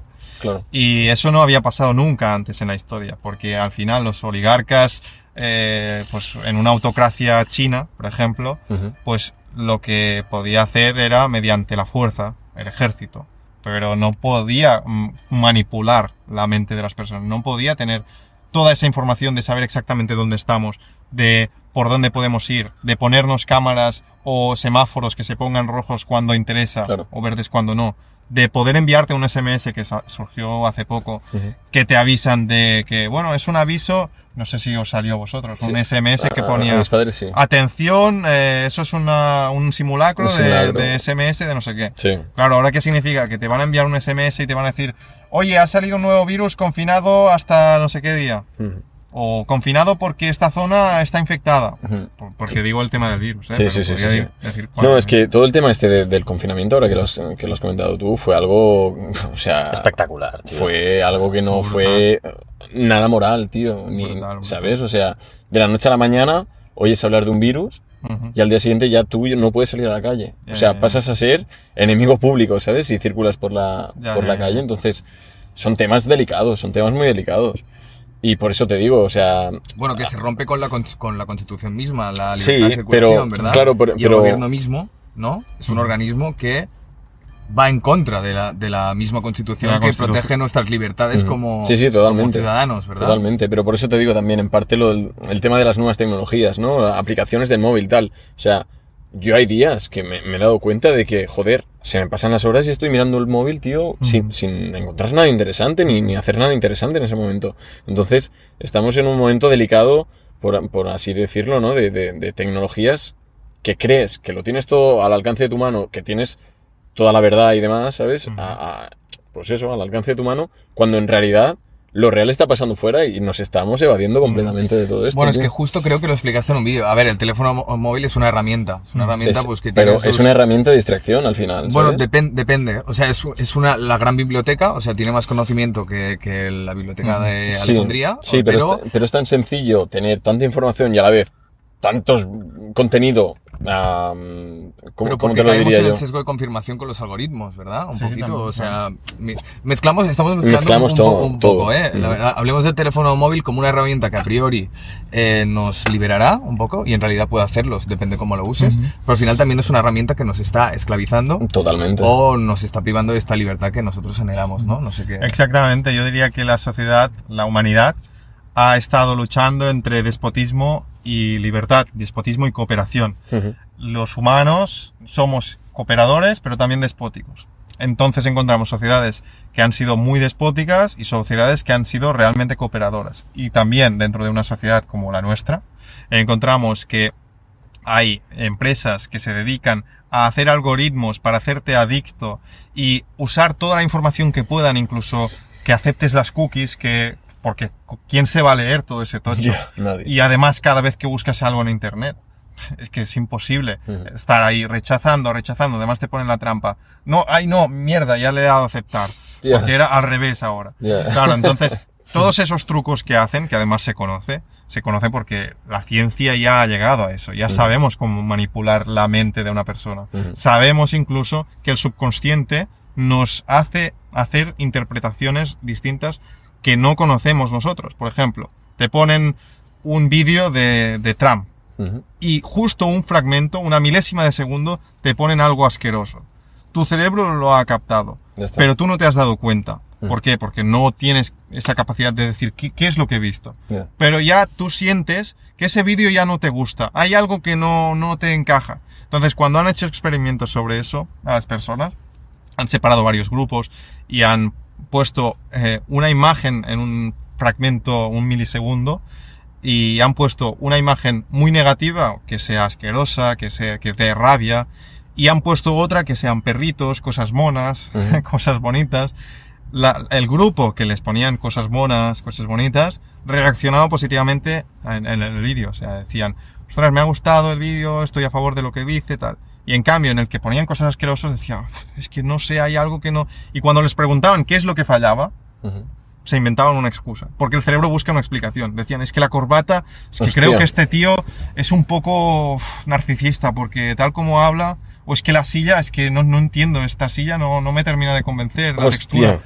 La Hostia. gente busca una explicación y no sabe por qué. O sea, su subconsciente le está diciendo señales que no están conectadas con la capacidad del cerebro de, de razonar esa respuesta.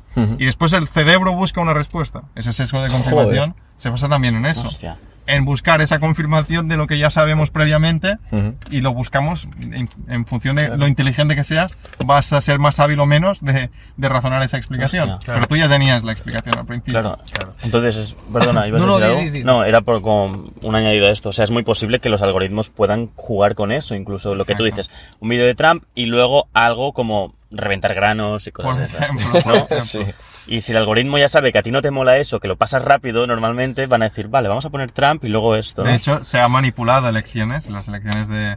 De, De Biden contra de- Trump, de ¿no? Biden contra Trump, creo que fue. Se usaron eh, toda esa información y mediante algoritmos te mostraban, en función de lo que creían que podías votar o no, una cosa o la otra. Por ejemplo, aquí en España, el máximo exponencial de eso es Vox, porque está, esto está demostrado que es el que más marketing en Internet ha hecho, ¿vale? Es el que ha invertido más en marketing en Internet. Sí. Entonces, ¿qué sucede? Que quizá si tú eres un potencial votante de Vox, pero eres indeciso, porque también van a buscar a indecisos, no van a buscar al que es el más extremista de todos, porque si no, no, no tendría sentido. Claro. Buscas a alguien indeciso, coges eh, un vídeo de inmigrantes pegando a no sé quién, y claro, se lo pones a este. Entonces, ese que estaba adoptando en si votar a Vox o no, pues ahora pues dice, pues es que mira, Vox dice eso de los inmigrantes y mira qué pasa, mira qué pasa. Claro. Y al revés, te dicen, eh, no, es que, por ejemplo, te ponen un vídeo de, de, de una noticia que sale de que no sé cuántos hombres han violado a una mujer, por ejemplo. Y te lo ponen a ti porque después te salga un vídeo de Podemos y te diga, nosotros vamos a hacer la ley de violencia de género para evitar que pase esto. Y entonces tú dices, claro, es que mira lo que pasa, mira, en cambio estos tienen la solución. Eso es la manipulación política y cómo se usa nuestros instintos en nuestra contra. Y cómo se usan unas herramientas, que sería el móvil, eh, bueno, todas las nuestras tecnologías, que también puede ser la inteligencia artificial, también se va a usar por eso. Sí. Porque ahora la gente cree mucho en ChatGPT. ChatGPT se inventa información y va, es una herramienta genial, yo la uso. Pero hay que ir con pies de plomo. Ya. Porque si esa información se puede manipular y ya se puede hacer porque Claro. tiene un propietario, Sí. que también hay, hay la contraparte. O sea, podría no tener propietario, que eso la gente tampoco lo sabe. Pero ahora tiene un propietario ChatGPT. Y entonces, ese propietario, ¿qué intereses tiene? Porque no tiene los mismos que yo. Ese propietario tiene unos intereses y que los va a defender a costa de lo que sea. Sí. De hecho, Elon Musk se quejaba bastante del chat GPT, lo llamaba woke GPT, Sí, pues porque se decantaba hacia allí. Supongo que desde que el, el propietario está decantado Claro, quiera favorecer a eso, pues... depende de los intereses que tenga. Pero es que justamente eh, tú usabas el chat GPT para hacer el juego de las frases. Bueno, no sé si lo has visto, ¿eh? ¿Quién ha dicho estas frases? ¿Goku o Obama? Y ya. claro, eh, se le inventó 4 o 5 de Goku. Sí. Que la gente decía, no, yo me he visto todas las series, me he leído todos los mangas. Y, Y esto no es. y no encuentro la, la- Esto no es así. Y claro, sí. Claro, y yo- te ponía casi yo- el tomo. Yo, le preguntaba a. ChatGPT, ¿te has inventado alguna frase? Y muchas veces sí que con algún juego me decía, sí, me he inventado esta frase, estas cuatro frases. Y yo, vale, pues no lo hagas. Así y- iba, iba luchando hasta que al final lo conseguía. Pero con Goku y Obama, el muy cabrón me decía, no, no, las, las frases son reales. 100% que soy fan. sí. Y entonces le decía, de acuerdo, entonces si son verdad, por favor, ponme en, en qué capítulo Ya, ya, sale ya. esta frase y me lo ponía, pero yo creo que se lo inventaba. Puede ser, Capítulo puede ser. 4 de la temporada tal, de Dragon Ball Z. La que tal. no se emitió, la temporada que nunca salió a la luz. Claro, exacto. Pero bueno, si en realidad si sabes usar bien el móvil, sabes buscar bien las referencias, sabes dónde indagar, dónde- ¿no? Más o menos, al final es muy difícil, porque nuestros instintos, eh, es muy difícil luchar contra nuestros Claro. instintos. Pero claro, si tú eres consciente de que existe el sesgo de confirmación, es más probable que no caigas en la trampa. Si, si, si eres más, más consciente de todo, to- toda nuestra biología, que es lo que intento yo en redes eh, explicar a la gente, también vas a caer menos en todas esas trampas de nuestro día a día. También vas a caer menos en que, por ejemplo, alguien te diga, no, es que el poliamor es la hostia pero tú te has enamorado de una persona. Si tú vas a tener poliamor, lo más probable es que rompas ese vínculo con esa persona porque te vas a enamorar de otra o porque ya no vas a dar tanta exclusividad a esa persona, por decir algo que, que habíamos repetido, ¿no? Pero la tecnología al final es una herramienta y depende de cómo la usemos. Eso sí, si la gente no conoce, por ejemplo, que existe el software libre, la posibilidad de que haya gente que de forma voluntaria estén haciendo un trabajo y que de forma voluntaria haya otra gente que le haga donaciones. Entonces, si la gente no conoce esto y se cree que siempre hay un propietario, entonces no vamos a poder nunca luchar contra ese despotismo. Porque Elon Musk, que se quejaba del chat GPT, Elon Musk tiene Twitter. Y ahora probablemente va a sesgarlo hacia sus intereses. Claro, es lo, que es lo mismo al final. Sí. y cuando le pida a un gobierno esa información, se la va a dar. En cambio, por ejemplo, el caso de WhatsApp. Si tú hablas por WhatsApp, toda esa información queda registrada. Esa información puede ser usada, por ejemplo, si tú le dices a, a tu chica, eh, mira, pues que tenemos que comprar una lavadora, ¿no? ¿No crees? Porque tal.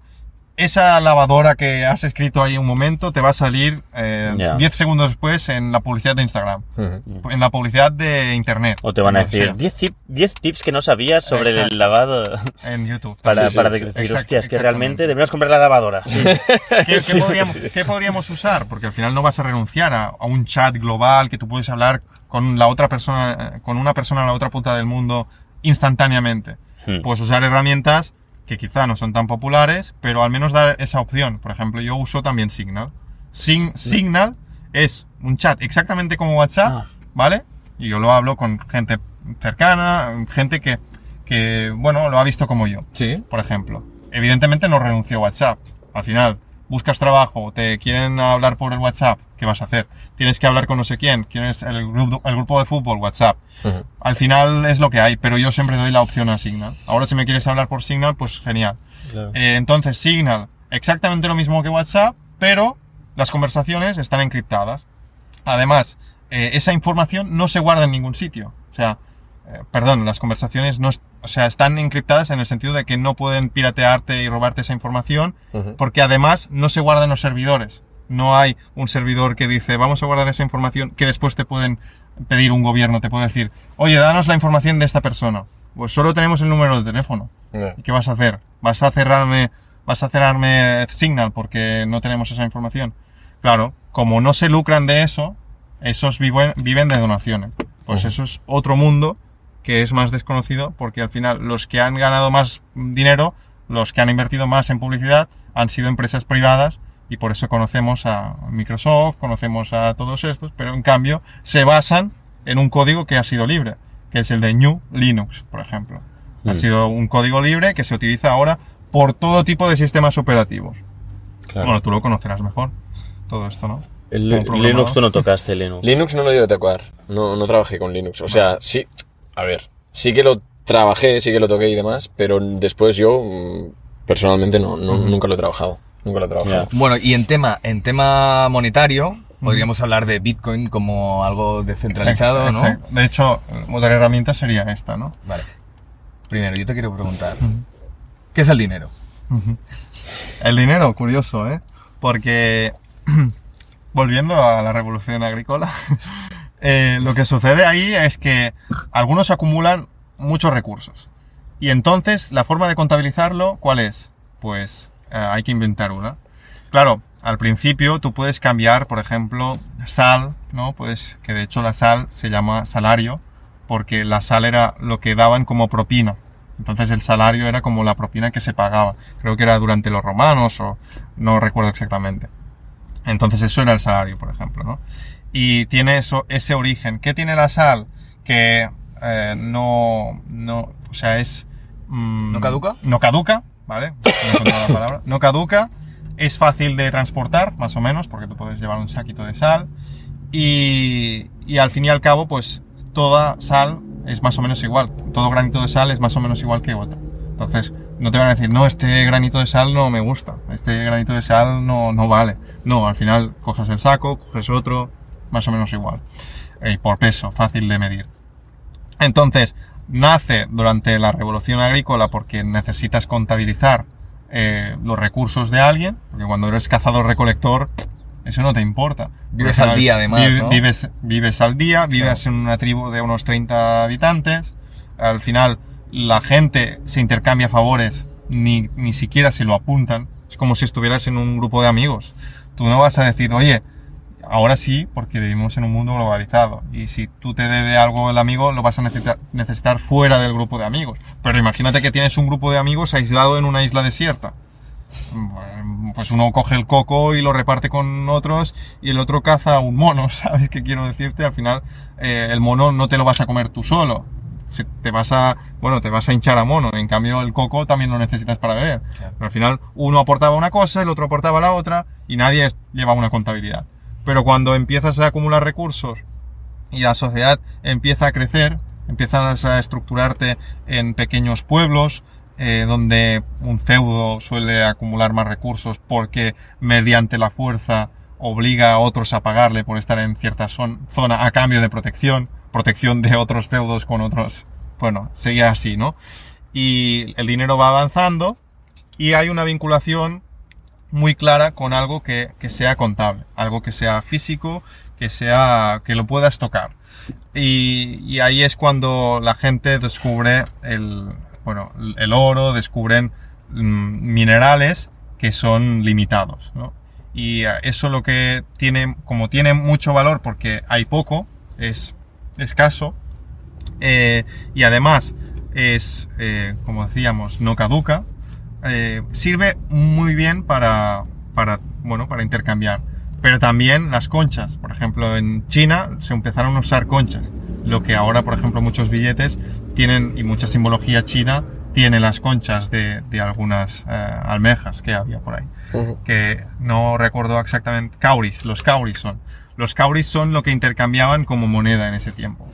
Pero hubo un dictador chino que tuvo una idea muy buena, que es de, de vincular un papel a, ese kauri, ¿no? A esas monedas que intercambiaban. Entonces lo que hacía él decía, mira, te cambio los kauris por ese papel y ese papel te prometo que lo puedes intercambiar con otro. Y como iba con certificado gubernamental, la gente confiaba en el certificado gubernamental porque al final es el que, bueno, es el que tiene el imperio entero. Entonces, ese papelito funcionaba dentro, dentro de, de esa sociedad. ¿Qué sucede?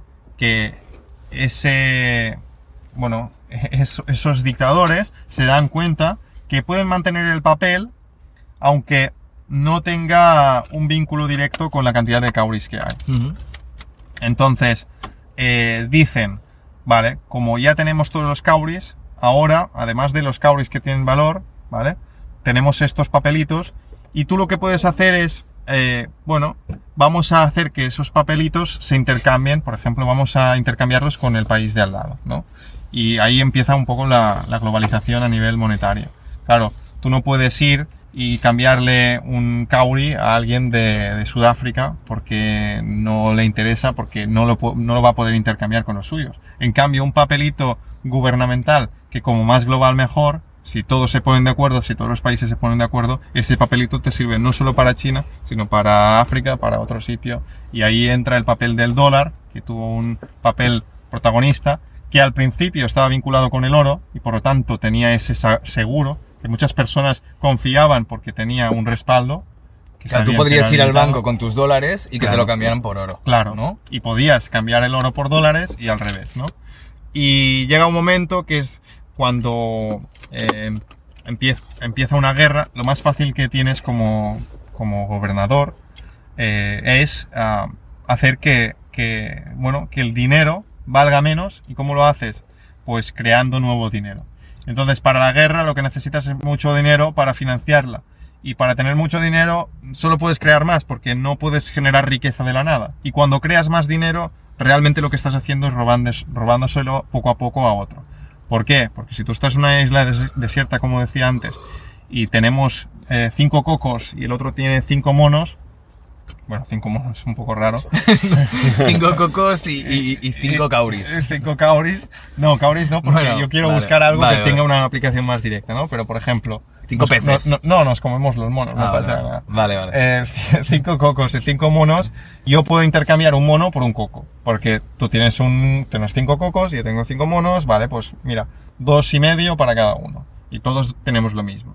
Pero si ahora descubro que hay una comunidad de monos ahí brutal, una, bueno, hay muchos monos y los consigo capturar a todos, ahora tengo 20 monos, ¿qué va a pasar? Que ahora el otro me va a decir, oye, yo tengo solo 5 cocos, no te puedo dar más de dos y medio porque si no me quedo yo sin. Por lo tanto, tú te tienes tantos monos que además te interesa cambiar todos estos monos porque no te vas a poder comer todos estos monos tú solo, pues tienes que darme más monos. Y el otro, que va a estar interesado también en deshacerse de más monos porque va a tener muchos y quiere un poco más de cocos, quizá le dice, bueno, va, dame tres cocos y te voy a dar 10 monos. Ahora los monos ya no valen lo mismo. Un mono ya no es un coco. Ahora hay muchos más monos y por lo tanto, pues, eh, pues valen menos. Por lo tanto, como hay más, eh, ha, perdido valor. Lo mismo pasa con el oro, por ejemplo. Si descubrimos mañana, si Elon Musk descubre la forma de extraer oro de un meteorito, pues ese oro ya no valdrá tanto. Y si tú creas más dinero, bueno, el, Ah, el dinero que existe pierde valor. Exactamente, eso es lo que llamamos la inflación comúnmente, que también viene acompañada de otros factores, de otros condicionantes, pero que no vamos a entrar ahora. Y, Y por lo tanto necesitas más billetes para pagar lo los mismo. mismo. Exacto. Necesitas más monos, más billetes para Claro. pagar el mismo coco. Por, es- por eso en el supermercado, eh, en Venezuela, le están cantando el precio. Ha subido, cien- eh, no sé, no sé cuánto sube ahí, pero ha subido tantos, eh, tantas monedas eh, este producto y lo van cantando porque la inflación es tan brutal que lo- los precios cambian constantemente. Joder. O sea, Ya. imagínate. Y esto es algo que nadie puede decidir. Simplemente, pues, Exactamente, lo que, los que sí pueden decidirlo son los que tienen ahí la manita para imprimir más billetes, que no es una impresión directa. nadie de es, nosotros es quería- sumar ceros en un ordenador, al final. Exacto. Quería, quería deciros, chicos, simplemente que igual nos quedamos sin tiempo. Si alguien quiere sacar algún Sí, tema. último, último que me parece muy importante y un poco Mm. ligado para eso, ¿no? Mm. Hablando de cosas que nadie puede elegir, Mm. ¿vale? Eh, últimamente, sobre todo, parte de la izquierda que utiliza eh, la palabra democracia de una forma así súper a la- llenándose la boca de palabra democracia. Pero bueno, bien lo podría usar la izquierda como también lo podría usar la derecha no, en, en otra narrativa, ¿vale? Porque es verdad que los políticos se, se lucran un poco de las narrativas. Eh, actualmente, ¿hay una democracia en España? La respuesta fácil es que no. Vale. La difícil también, que Vale. no. Hay tres sistemas políticos. Bueno, habrá más, ¿no? Pero, pero así un poco más generalistas.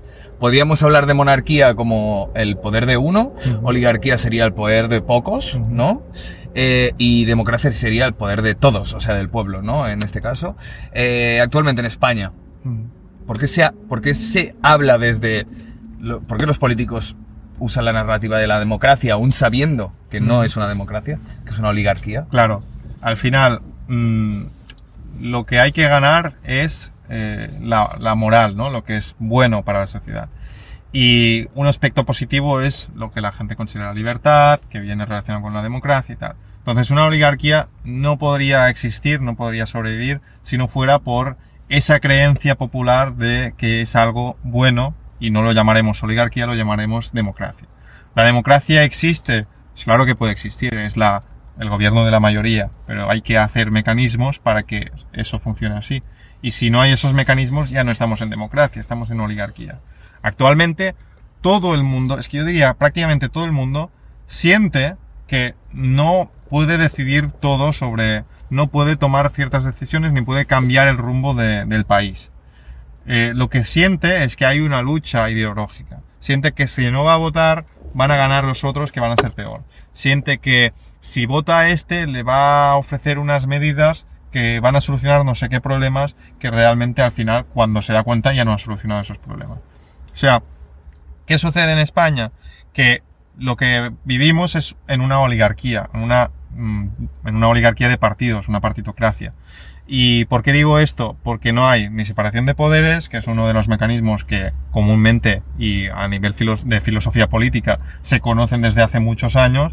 No hay ni independencia judicial, que la separación de poderes es entre legislativo y ejecutivo, y la independencia judicial sería que fuera totalmente independiente, con presupuesto independiente incluido. O Es sea, decir, los, los jueces, los, los- que los jueces, o sea, los que dictan sentencia Exacto. sobre las leyes, o, porque al final dictar sentencia es a veces un poco una valoración subjetiva, ¿no? El juez, porque el- juez es muy importante, es una figura muy importante porque de su criterio depende que la ley se aplique de determinada forma. Exacto.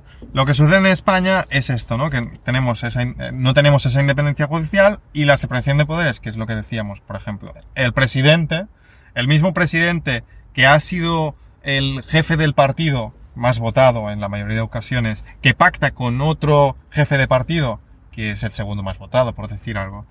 Tiene, el presidente es el, el del más votado, el vicepresidente es el del segundo más votado y el ministro de, de transporte, del que sea, porque podemos inventarnos todos los ministerios que queramos, es el, el del tercer partido.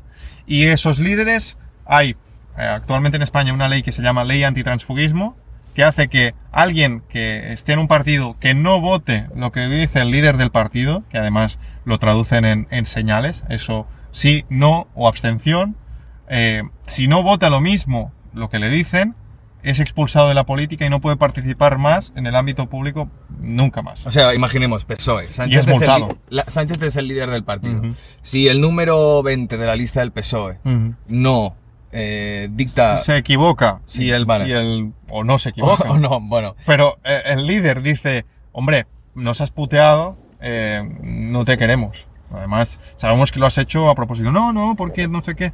Porque que eso ya no debería ser así. Todos los diputados, el sentido de que exista ese representante es que pueda votar independiente. Si no, ¿por qué hay tantos representantes? Si además no representan a, a distritos. Porque claro, en el Reino Unido, por ejemplo, hay un representante por cada distrito. En Francia hay un representante por cada distrito. En Estados Unidos hay un representante por cada distrito. ¿Y qué pasa? Que si ese representante no vela por tus intereses, tú puedes echarlo. En el Reino Unido, si, si no, si no- eh, los representantes una vez a la semana tienen que asistir a- al distrito, a, la, a lo que sería el ayuntamiento, y tienen que estar ahí para atender a los ciudadanos. Y si no están ahí, saben que no los van a elegir a la próxima vez. Pero también hay mecanismos para echarlo. Ahí no lo sé. Pero sí que existen mecanismos jurídicos, que sería poder eh, directamente echarlo y pues hacer votaciones o lo que sea. En, en ese caso sería elecciones. En España son votaciones porque no elegimos a nadie. Claro. El problema de España es que venimos de una dictadura to- eh, totalitaria del franquismo, ¿verdad? y de golpe se acepta esto como si fuera una democracia, pero al, fi- al final es como, es, es una oligarquía, o sea, es un residuo del franquismo. ¿no? Que nosotros aceptamos como si fuera algo mejor a lo que había. La constitución no puede ser constitución si no es separ- con separación de poderes. Una constitución lo que constituye es eso, esos mecanismos. Y esa constitución, la constitución española, se hizo en un café entre tres o cuatro oligarcas en una noche, rápidamente, entre puro y puro, porque lo que querían era perpetuar el poder ah, por unos pocos. Y en caso de hacer una constitución realmente, necesitaríamos un periodo de libertad política. Un periodo en el que los ciudadanos podamos discutir, elegir representantes y acaba el un tiempo. segundo, sí. Vamos a cortar. Es que, chao. Me enrollo apaga. demasiado. ¡Hostia! Ah, sigue. ¿Sigue? ¿eh? Perfecto. No, es que normalmente dura una hora Ah, y no, media. no. Se termina Ah, a se perdón. lo mejor se apaga ahora. ya. Necesitaríamos un periodo de libertad política para que los propios ciudadanos Exacto. pudiéramos elegir eh, lo que queremos que se, consti- se constituya. ¿no? Exacto. Necesitamos una revolución. Una revolución. ¿Por qué? Porque de ellos no va a salir. No vamos a votar a un partido político y va a decir, venga, eh, voy a, a abrir un periodo de libertad política, porque el poder, el poder corrompe. Y cuando estás en el poder no quieres que se acabe. Entonces, eh, revolución. Acabamos con, con, con la casta política. Decimos, lo que queremos es un periodo de libertad. Durante ese periodo, lo que hacemos es discutir las distintas opciones. Que si república, que si monarquía, que si revocabilidad, lo que decíamos de echar a un político cuando no cumple, lo que sea, doble vuelta, como en Francia, poder elegir al presidente por separado de los diputados, en elecciones separadas, que no tiene sentido lo que hacemos ahora, eh, tener independencia judicial, etcétera, etcétera, etcétera. Y cuando se ha discutido, entonces eliges a un diputado que va a representar a tu distrito y ese diputado va a ir al Parlamento, al Congreso y va a decir, oye, en mi distrito me están diciendo esto, por lo tanto lo que necesitamos es votar esto, voto a favor de no sé qué, o hace la propuesta, lo que sea. Y cada diputado de cada distrito vota por separado, pero no tiene sentido que haya el líder del partido que dice defender ciertas ideas, ya sea Pedro Sánchez, sea Abascal o sea eh, Feijóo o quien sea, y que diga, no, no, es que nosotros vamos a hacer esto. Y lo que hacen es directamente en los medios de comunicación decir, eh, Feijóo eh, no va a pactar con no sé quién. Pedro Sánchez dice que no va a pactar con los independentistas ni, ni los de Bildu. Pero, ¿qué estamos diciendo? O sea, estamos eh, escenificando lo que sería una discusión entre oligarcas del poder, de quién se reparte qué y con quién.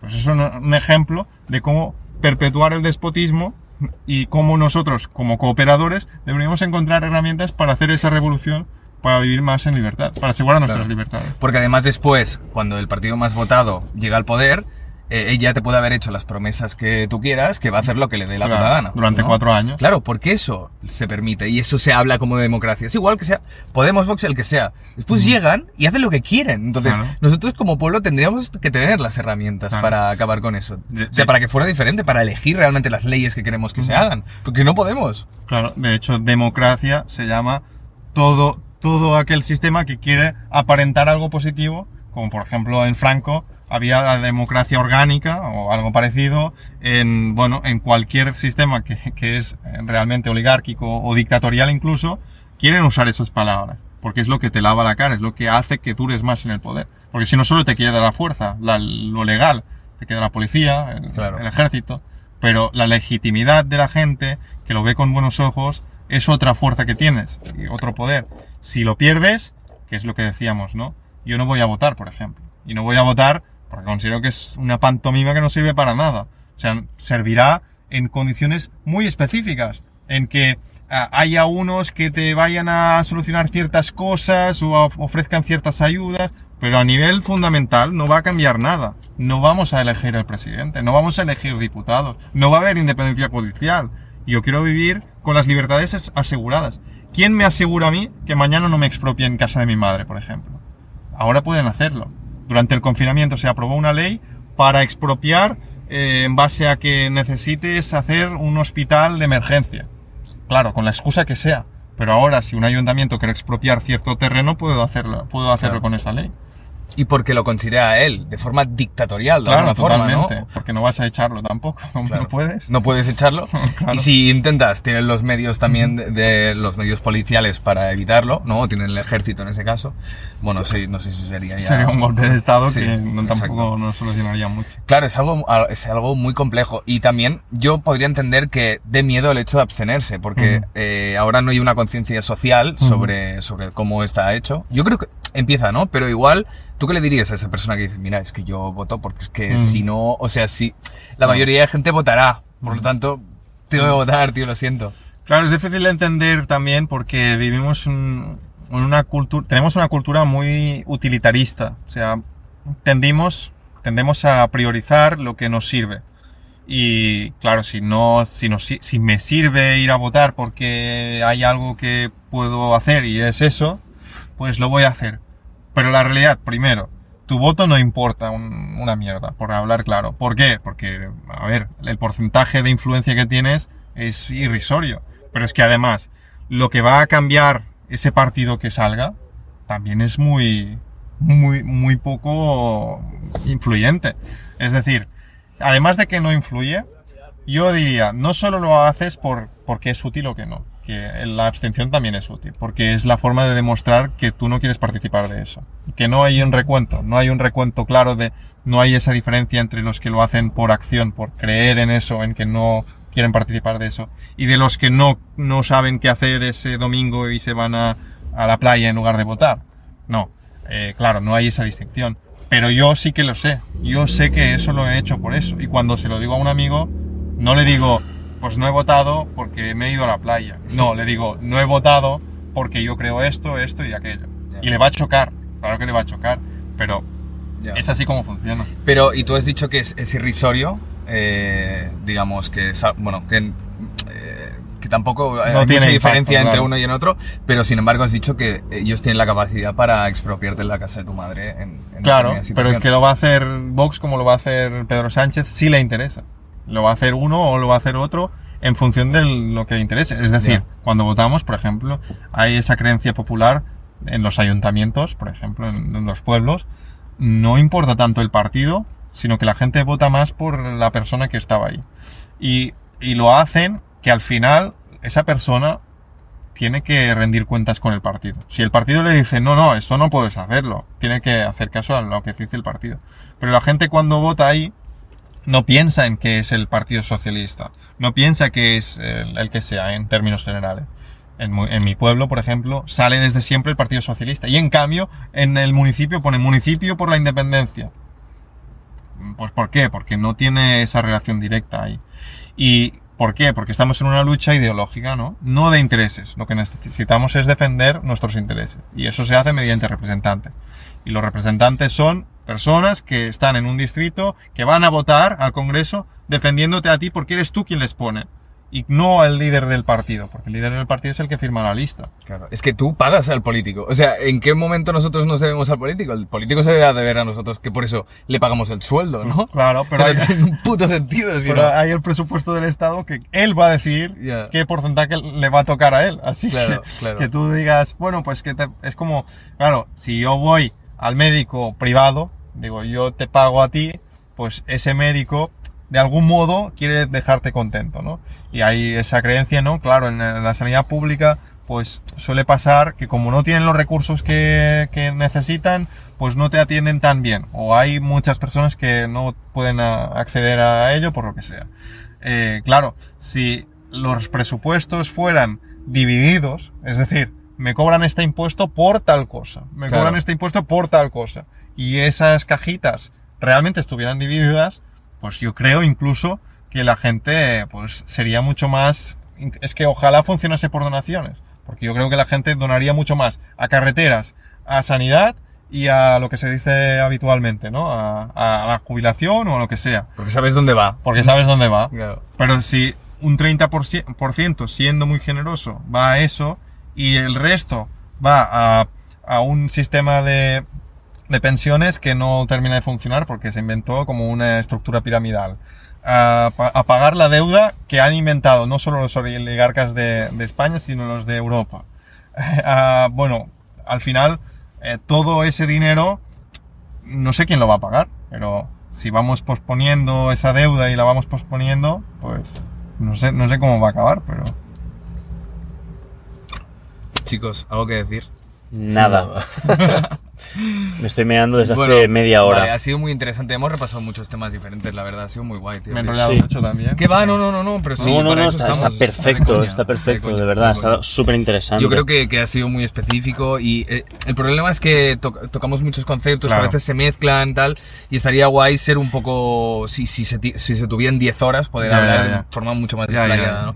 Que Ya. también es, que he sentido un poco que a veces quería ser, pero Es que- tocábamos es muchas que es- palabras, es muchos que es muy conceptos difícil y- hablar de sí, todo, no, pero lo- una hora y cuarenta casi súper Sí, bien. siendo la hora que es, El podcast más creo largo que- de todos. creo que estaría sí. bien. Sí, el más largo. Bueno, creo que estaría bien irnos ah, por ti. eh, tienes que tienes planes ahora.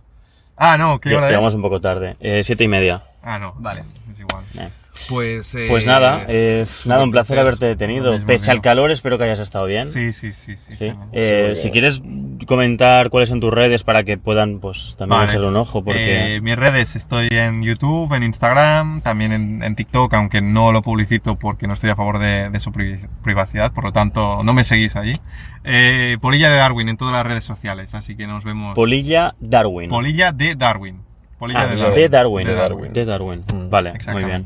Y bueno, básicamente, pues en tu canal tocas temas que has tocado aquí, supongo. Sí, exactamente. Y también tocas algún tema más. eh, Simplemente suelo hablar de tema cualquier revolución tecnológica y social y política, porque al final todos van de la mano, hmm. y cómo nuestros instintos afectan a ello o cómo intervienen. Entonces, en- puedo hablar desde criptomonedas, incluso inteligencia artificial, tengo algún vídeo que, que otro preparado. Y, y también puedo hablar de lo que hemos hablado, democracia, oligarquía, o, o también de nuestros instintos, monogamia versus Instintos. poligamia. eh, yo, por ejemplo, es que tengo una lista que si, por ejemplo, una lista preparada de, de temas. Eh, todos somos bisexuales, tema, ¿no? Clickbait. Sí. Eh, todos, eh, yo qué sé, mm, tema homosexualidad, transexualidad, todo tema sexualidad, eh, me voy a sumar a ello. Temas sociales, eh, tecnología, etcétera. Podría estar así. Qué bien. Bueno, pues aquí le tenéis. Un buen tipo, la un verdad. placer, eh. Gracias por Sí, venir, sí. Alex. Un placer. es Sí, mío. sí. Bueno, pues nada. Nos vemos en la próxima. Nos vemos en la próxima. Gracias por estar aquí. Si es que estáis aquí, seguramente lleváis una hora cuarenta y pico con nosotros. Y si no, pues. Si os habéis ido saltando cosas, os habéis perdido cosas, que lo sepáis, ¿vale? A todo esto, nada más que decir, ¿no? Chao. Goodbye. Adiós. Au revoir. Ay. Ah, no sé cómo va esto, tío. Voy a mear, tío. Y yo, ¿quieres que te acompañe, tío? Sí. Sí, pues va, vamos, tío, Bueno. de la mano. ¿Qué tal, Alex?